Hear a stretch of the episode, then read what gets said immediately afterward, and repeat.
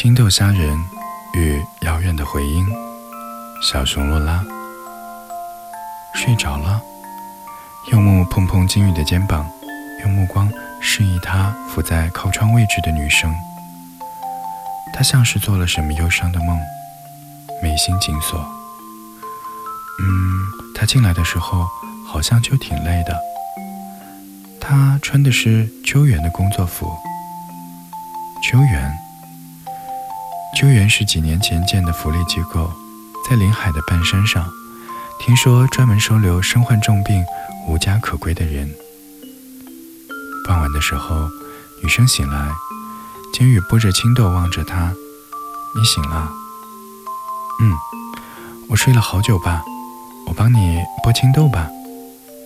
那你要吃点什么吗？”“青豆。”女生低垂着眼眉。“青豆虾仁。”“好啊。”金宇端起剥好的那些青豆，进了厨房，从冰箱的保鲜层取出虾来去皮抽馅，放上一点盐渍。青豆在水里煮了两分钟，捞了出来。小窗口吧台上坐着的女生还在专心致志地剥着青豆，一滴晶莹的东西坠落在青豆上，两滴，三滴。那双颤抖的手捂住自己的脸，压抑的哭声渐渐释放出来，变成宣泄般的痛哭。油锅渐渐升起白烟。金鱼把葱花丢进去，虾仁翻滚着变了颜色，然后是煮好的青豆、生抽、蚝油、盐。他的手稳稳地握着自己的铲子，在香味彻底弥漫开来时，关火起锅。托盘里是柚木盛好的饭和汤，金鱼拿着空着的釉色生碗。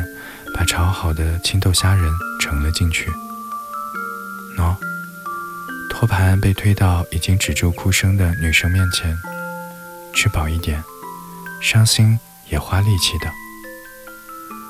女生擦掉脸上的泪水，深深地吸了一口气，默默夹了一块虾仁放进嘴里。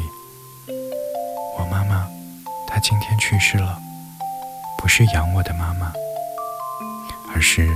二十年前生下他，却甚至都不认识的那一个妈妈。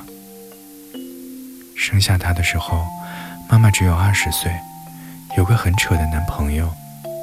对于婴儿的到来，两个人都完全的没有准备。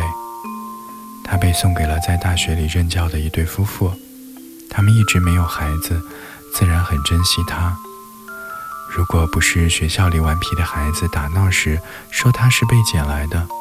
他甚至从来没有疑虑过自己同养父母没有半点相像的地方。那之后呢？他就常常想，生下自己的那个妈妈究竟是什么样子呢？十岁时，养父带着他去见了那个妈妈，隔着一条街，他远远地指给他看，那是一间很小的店面，一个瘦高的女人弯腰擦拭着那几张桌子。后来呢，他又偷偷的去见了他一次，无所适从的坐在门口的桌子前，直到他走过来问他要吃点什么，他才有些张慌失措的从桌边站起来。我，我没带钱。没关系，他让他在那里坐着，然后给他炒了一份青豆虾仁，他埋头吃着，心里想，那个人的声音真好听啊，那个妈妈。后来他再去，那间店就关了，挂着招租的牌子。而他再找到那个妈妈时，妈妈已经四十二岁了，瘦弱的住在纠园。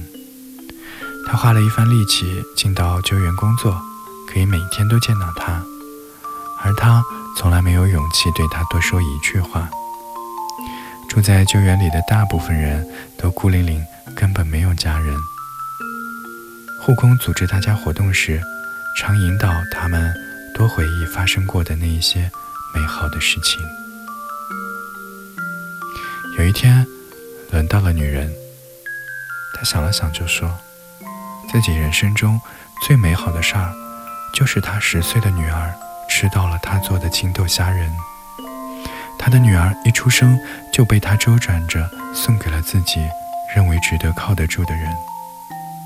他从没有奢望过能够再见到他，可是却被他找上门来。后来呢？你不是天天可以给他做青豆虾仁了？那我当然逃跑了。要他养父母怎么办呢？那时候，他坐在后面的护工座位上，听着他们互相调笑着，然后使劲儿绷住自己的眼泪。原来，他一直都知道，那个讲话都上下牙齿打颤的小女孩，是他的亲生女儿。女人去世的这天上午。一直紧紧地握着他的手。